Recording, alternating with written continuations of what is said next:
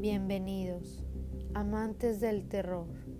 Esta noche les traigo la historia del verdadero origen de la tabla Ouija, como ya se los había prometido.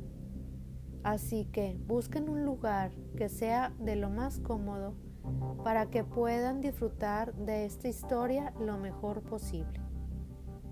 Así que lo primero que les estaré contando son tres tragedias basadas en hechos reales causadas por esta tabla Ouija. Pues sin más sin menos, ahora sí, comenzamos.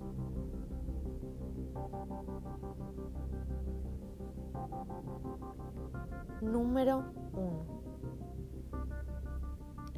La primera historia comienza el día 25 de noviembre del 2007, cuando cinco jóvenes se reunieron en una casa abandonada para jugar con la Ouija.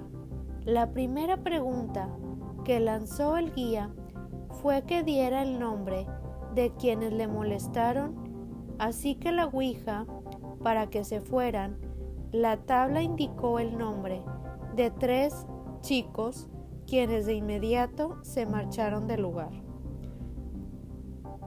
Tras haber caminado no más de 100 metros, los tres jóvenes escucharon un fuerte ruido a sus espaldas, así que cuando voltearon a ver para saber qué ocurría, se percataron de que esta casa vieja se había derrumbado, estando sus dos amigos dentro de ella, quienes perdieron la vida ese día. Número 2. El portal de noticias publicó la historia de Jennifer Lynn, una chica de 14 años de edad quien vivía en Illinois. Se caracterizaba por ser una joven muy nerviosa y muy fácil de impresionar con cualquier historia. Así que en diciembre de 1972, una compañera de la escuela le propuso jugar a la Ouija, cosa a la que Jennifer accedió sin dudarlo. La primera pregunta que lanzó fue a qué edad iba a morir, así que la Ouija dio como resultado el número 18 y posteriormente apuntó a las palabras asesinada y estrangulada. Y en efecto, el día 3 de octubre de 1976, justo cuando faltaban dos semanas para que Lynn cumpliera sus 18 años de edad, la chica falleció a manos de un estrangulador cuya identidad aún sigue siendo un misterio. Número 3.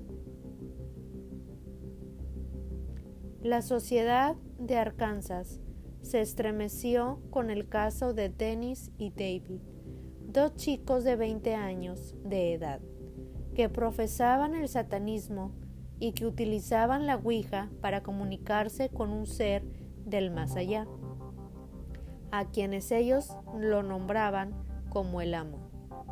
El 22 de diciembre de aquel año, ambos jóvenes invitaron a otros dos amigos a probar el juego Minutos después de ver lo que consistía, los invitados buscaron la forma de poder salir del lugar y irse a casa.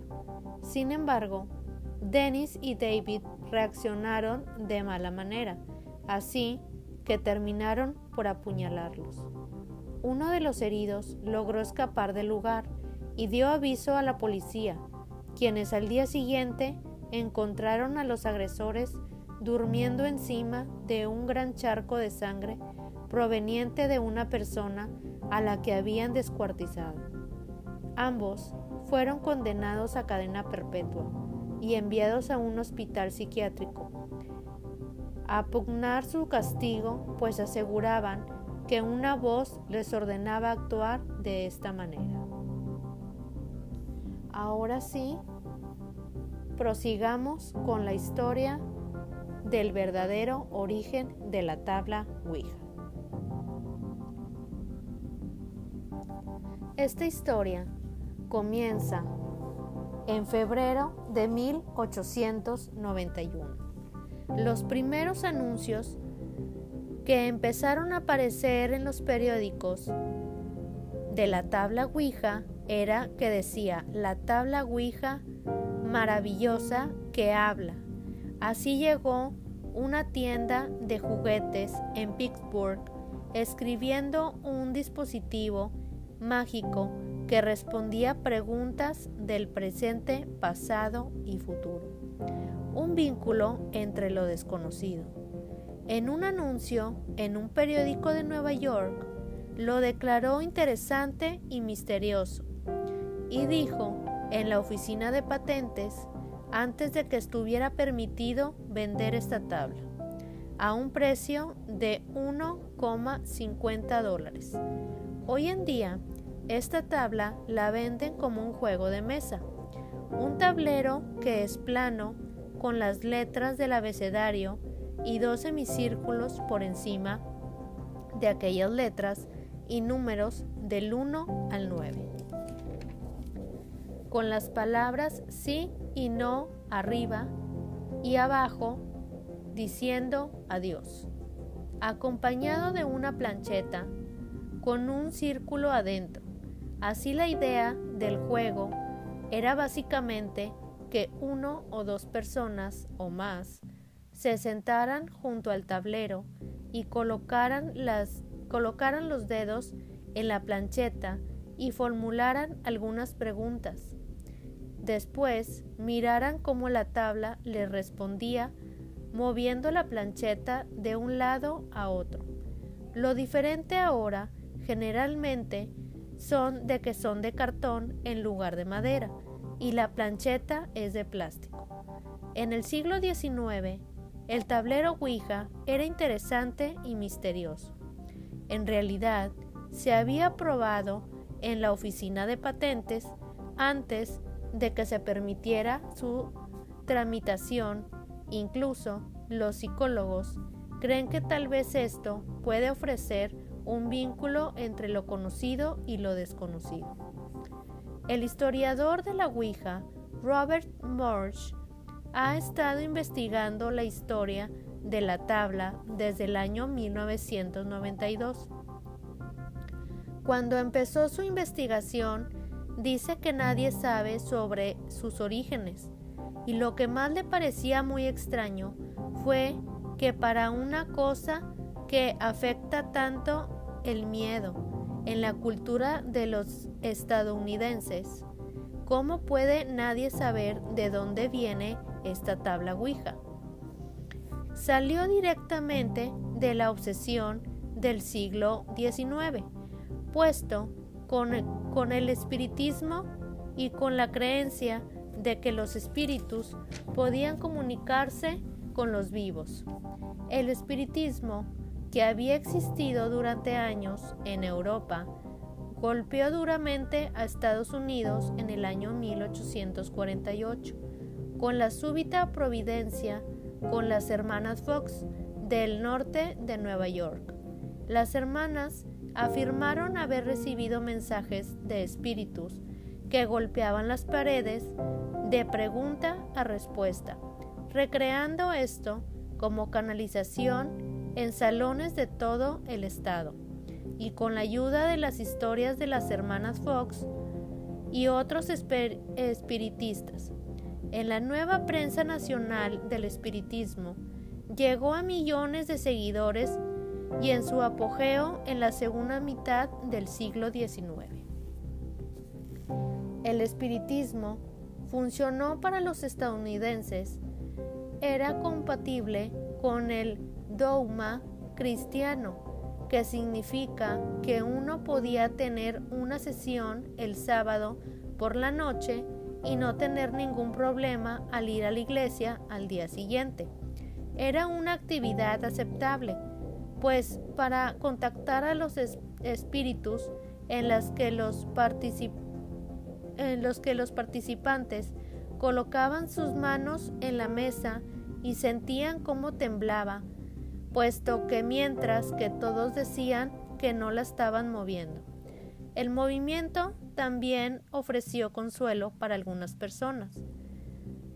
Una era en la que la vida era promedio menos de 50 años, puesto que las mujeres morían al dar a luz y los niños morían de enfermedades y los hombres fallecían en las guerras. Incluso la esposa llamada Mary del presidente dirigió espiritismo en la Casa Blanca después de que su hijo de 11 años de edad murió de fiebre en el año 1862. Durante la guerra civil, el espiritismo había gente desesperada por contactarse con sus seres queridos, así que se habían ido a la guerra y nunca regresaron. Comunicándose con los muertos era común. A medida de que el espiritismo había crecido en la cultura estadounidense, también lo hizo la frustración y el tiempo que les tomaba para recibir mensajes de los espíritus de manera significativa, dice Brandon, historiador espiritualista. En 1886, la Asociación Press informó sobre un nuevo fenómeno que se apoderaba de las espiritistas.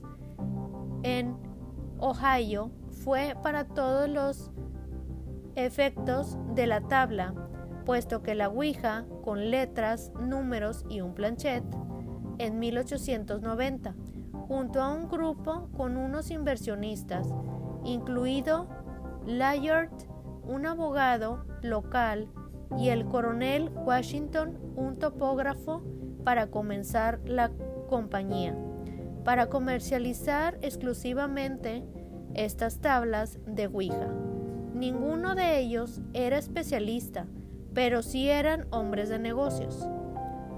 Habían identificado un dicho que era una oportunidad, pero aún, no tenían el tablero y tampoco el nombre. En la creencia popular, los franceses para sí, que es el oui, y el alemán para el ya, según Morsch.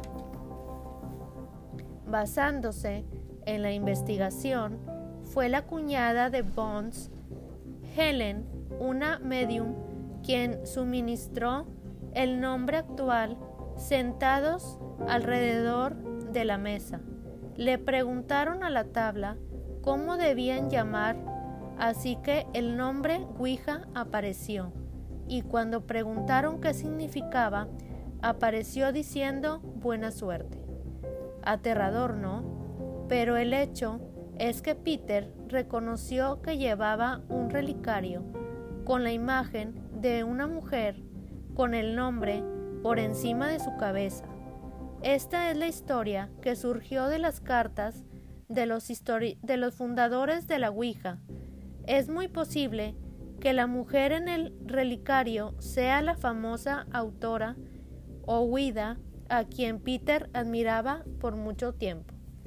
Según las entrevistas de Merch, concedientes de los fundadores de la Ouija y el archivo original, la patente de la Ouija, que él ha visto la historia de la solicitud de la tabla verdadera, sabiendo que si no podía probar que la tabla funcionara, no lograría obtener su patente. Su trabajo dispensable, Peter a la oficina de patentes a Washington con él cuando presentó su solicitud. Allí, el director de patentes solicitó una demostración. Si la tabla podía deletrear con precisión su nombre, que se suponía que para él era desconocido, y para Peter y Bonds, pero permitiría que su solicitud de patentes prosiguiera Así que todos se sentaron y se comunicaron con los espíritus y el planchet deletrió fielmente. El nombre del oficial de patentes el día 10 de febrero de 1891. Un oficial de patentes con la cara en blanco y visiblemente sacudido otorgó una patente por su nuevo juguete. La primera patente no ofrece ninguna explicación sobre cómo funciona. Así, solo afirma que sí, para todos entre menos sepan cómo funcionaba, más misteriosa sería. Más gente quería comprarlo, así que en 1892 la compañía pasó de una fábrica en Baltimore a dos, dos en Nueva York, dos en Chicago y una en Londres. En 1893, Bond y Kenner salió por unas presiones internas por el concepto de que el dinero cambiaba todo. Así que William Ford que había entrado en la planta baja de la incipiente compañía como empleado y accionista, dirigía la empresa notablemente. Ford nunca afirmó ser el inventor de la tabla, así que cuando Ford murió fue en 1927, después de que se cayera del tejado de su nueva fábrica extrañamente. La misma tabla le dijo que construyera esa fábrica.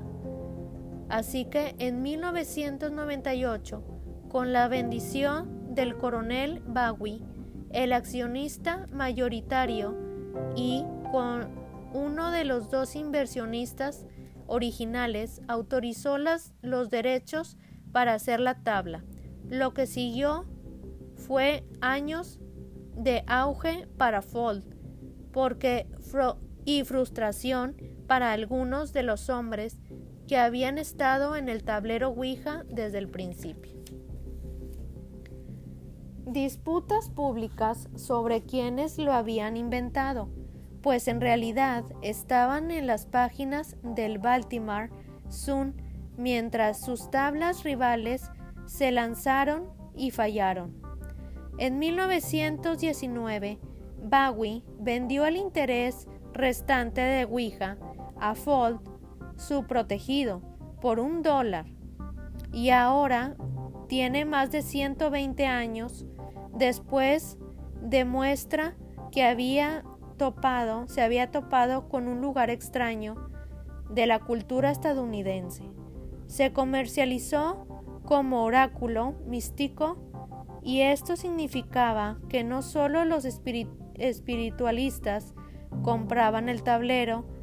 De hecho, las personas a las que no les gustaba la tabla tendían a ser mediums o espirituales, ya que acababan de encontrar su trabajo como intermediarios espirituales recortados, ya que la Ouija atrajo a todos un amplio espectro de edades, porque el tablero ofrecía de una manera divertida para que las personas creyeran en algo.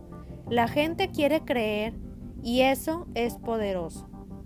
En mayo de 1920, Norman, ilustrador del siglo XX, mostraba un hombre y una mujer de rodillas en comunión con el más allá en la portada de Saturday Evening Post. Durante la Gran Guerra, la campaña de Ford abrió nuevas fábricas para satisfacer la demanda de las tablas. Más de cinco meses después, en 1944, una tienda departamental en Nueva York vendió más de 50.000 de ellas. En 1967, un año después, de que Parker comprara el juego a la compañía Fold, se vendieron 2 millones de tableros, superando a Monopolis en 1920. Los servicios nacionales de Calvin informaron que los posibles casos de crímenes aparecieran en el tablero Ouija con pistas sobre el asesinato del chico de Nueva York, Joseph, en 1921. El enviada el, el New York Times informó que una mujer fue enviada al hospital donde intentó explicar los hechos y que, no se, y que ella no sufría de locura y que los espíritus de la Ouija le dijeron que dejara el cadáver de su madre en la sala durante 15 días antes de enterrarla en el patio trasero. En 1941, un empleado de una gasolinera le dijo a Nueva York, a New York Times, perdón, que se había unido al ejército, porque la tabla le había dicho. Un tribunal de Connecticut decidió no que no le iba a no decidió no ayudarlo en el caso de la señora Helen que dejó solo mil dólares a dos antiguos sirvientes y 152 mil al señor John, un espíritu afortunado que se contactó con ella. También los tableros Ouija servían de inspiración literalmente literal en 1919 a la señora Pearl cuando ocupó los titulares cuando comenzó a escribir poemas que según ella fueron dictados por el tablero Ouija, espíritu de una inglesa llamada Page, y así que la amiga llamada Emily dijo que su libro fue comunicado por la Ouija, por el difunto Samuel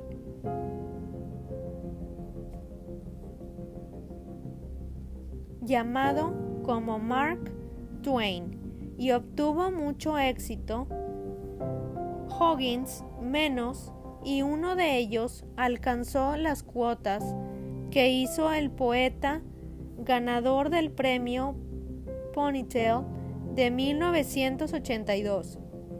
Su poema, inspirado en la Ouija, ganó el premio del Círculo Crítico y el par y por su parte dio a entender que el tablero fue más como una lupa para sus pensamientos poéticos.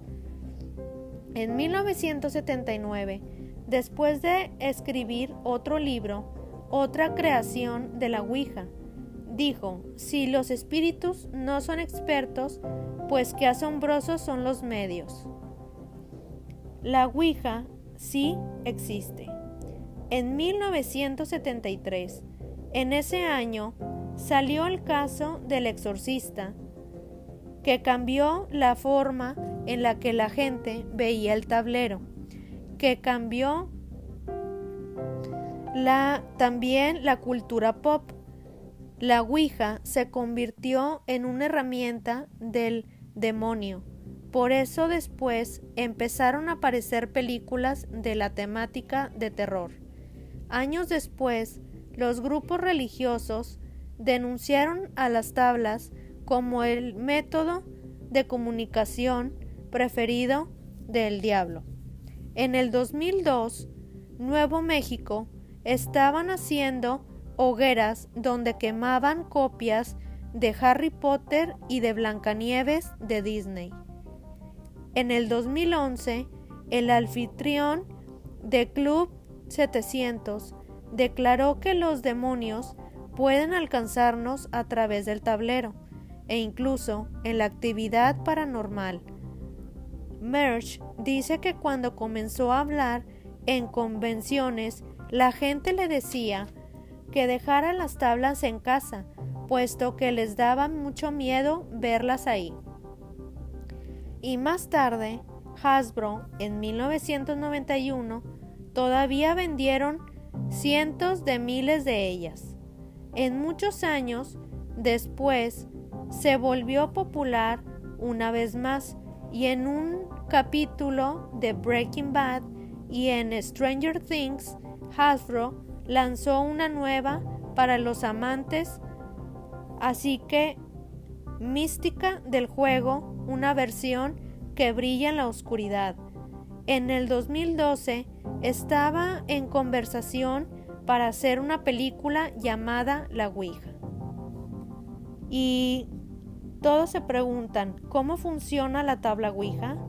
Pues los científicos dicen que no son impulsados por fantasmas, sino por nosotros mismos. Se llama el efecto de indio metrio, que en 1852 el médico William publicó un informe examinando esto y dice que esto lo hacemos inconscientemente, como cuando lloramos por una película triste. Reglas del juego. Nunca juegues solo. Nunca juegues en un cementerio. No quites los dedos por ninguna razón y di siempre adiós. Para comenzar, di. Para comenzar, hay que decir amigos unidos para invocar, espíritus prestos para escuchar. Así que espero que les haya gustado esta historia que acaba. ¿Ustedes qué creen? ¿Creen que es verdad que nosotros mismos movemos la tabla Ouija o que los espíritus en realidad nos hablan? Así que, ustedes, ¿te atreverías a jugar?